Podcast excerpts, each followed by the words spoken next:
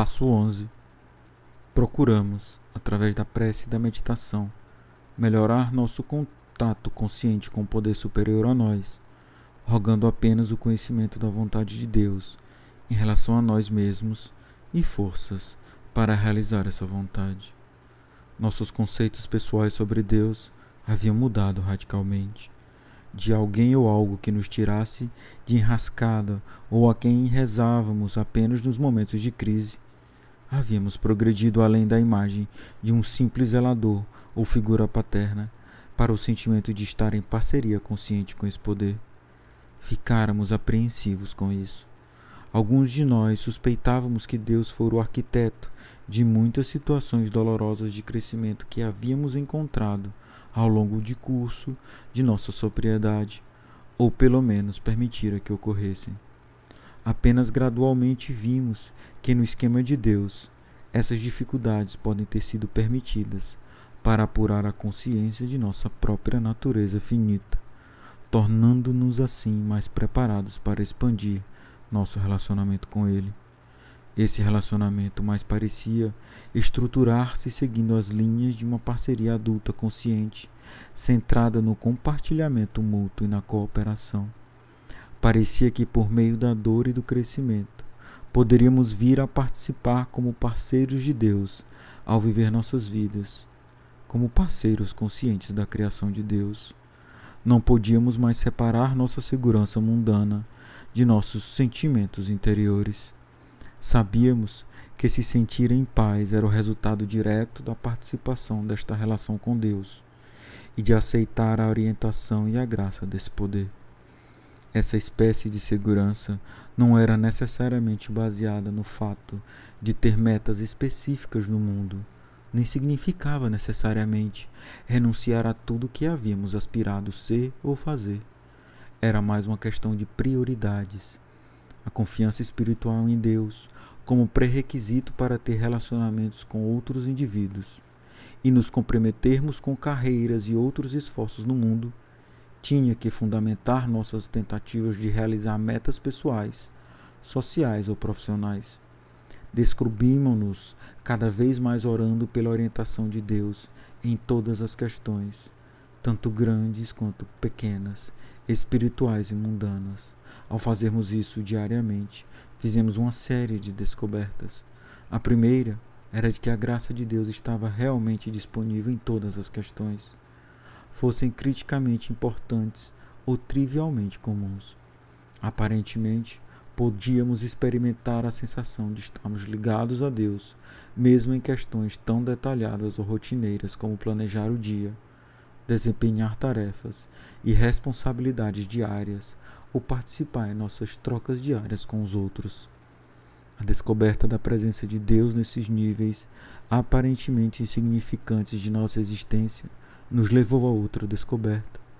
Verificamos que nossos esforços pela meditação e oração estavam resultando em, um maior, em uma maior estabilidade emocional ao prosseguirmos em nosso dia a dia. Não parecia importar que nossas orações fossem informais ou tiradas das palavras inspiradoras de grandes escritores.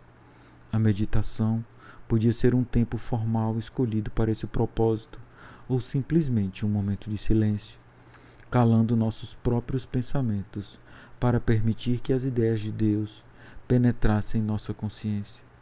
O estilo ou a duração devotada a isso não era importante desde que fosse suficientemente frequente para ser parte regular do nosso dia. Nosso relacionamento crescente com Deus era como um barco estabilizante sobre nós. Não importava quão tormentosos os ventos sobre a superfície das águas da vida, ou quanto aveliçávamos, às vezes na, na tempestade, sobre a forma de comprometimentos além de nossas forças e energias limitadas descobríamos que o casco sob nós, a meditação e oração, garantiam que não viraríamos o barco. Mantínhamos-nos à superfície do oceano da vida. Podíamos sobreviver, não importava com o que a vida nos confrontasse. Outra descoberta era uma percepção gradual de que nosso relacionamento com Deus era sem dúvida pessoal. Não precisava ser consistente com qualquer instituição religiosa ou experiência de outra pessoa. De fato, não tínhamos que definir nosso poder superior, nem mesmo para nós. Para muitos de nós, o despertar do sentimento de um Deus onipresente nos levou a explorar outros caminhos espirituais, tais como a prática ou o estudo da meditação ou da teologia, formal ou informal. Começamos a ver que nossa associação com Deus era um relacionamento aberto, uma rica tapeçaria que mal começara a ser tecida oferecia aquela possibilidade última da autotranscendência cotidiana que tanto havíamos procurado por meio de experiências ativas de nosso passado. E milagre dos milagres, estávamos aqui e agora, experimentando o mistério da realidade espiritual como fruto da participação na realidade cotidiana e não como um prêmio por escapar dela. Outra descoberta que brotou do uso regular da meditação e da oração foi o despertar do sentimento de que uma necessidade básica em nossas vidas estava sendo preenchida, especialmente para nós, dependentes de amor e sexo. A necessidade de amor tinha parecido insaciável.